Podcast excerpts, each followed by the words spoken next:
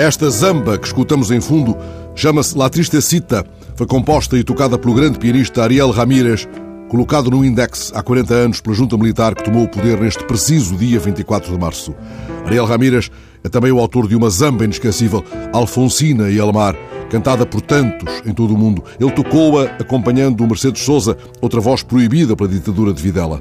Os golpistas que deram rosto à ditadura militar argentina, de Videla a Galtieri, chegaram a proibir livros do pedagogo brasileiro Paulo Freire, tal como proibiram o romance Tia Júlia e o escrevador de Vargas Llosa por alegadas ofensas à família, à religião e às Forças Armadas. Em setembro de 1980, um comunicado governamental anunciava a proibição da leitura do Príncipezinho de Saint-Exupéry nas escolas públicas. Mas sobre este fundo absurdo paira um número: 30 mil os 30 mil desaparecidos da ditadura militar na Argentina.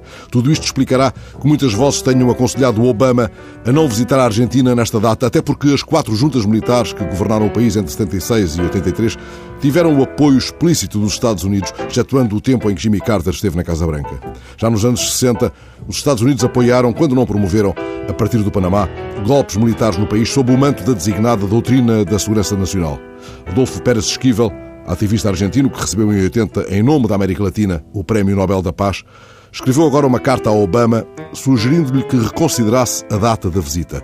Ontem, Esquivel explicou ao jornal El País que o objetivo dessa carta era sensibilizar o presidente norte-americano, também galardoado com o Nobel da Paz, a que não estivesse em Buenos Aires neste dia 24 de março, devido aos antecedentes à ligação do governo norte-americano aos golpes de Estado na Argentina.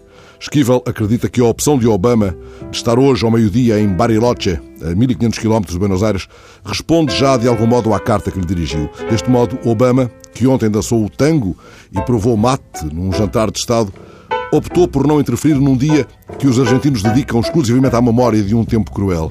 Ontem, ao lado de Macri, ele lembrou os tempos de estudante em que leu Borges e Cortázar e confessou que desde essas leituras vinha alimentando o desejo de um dia provar mate.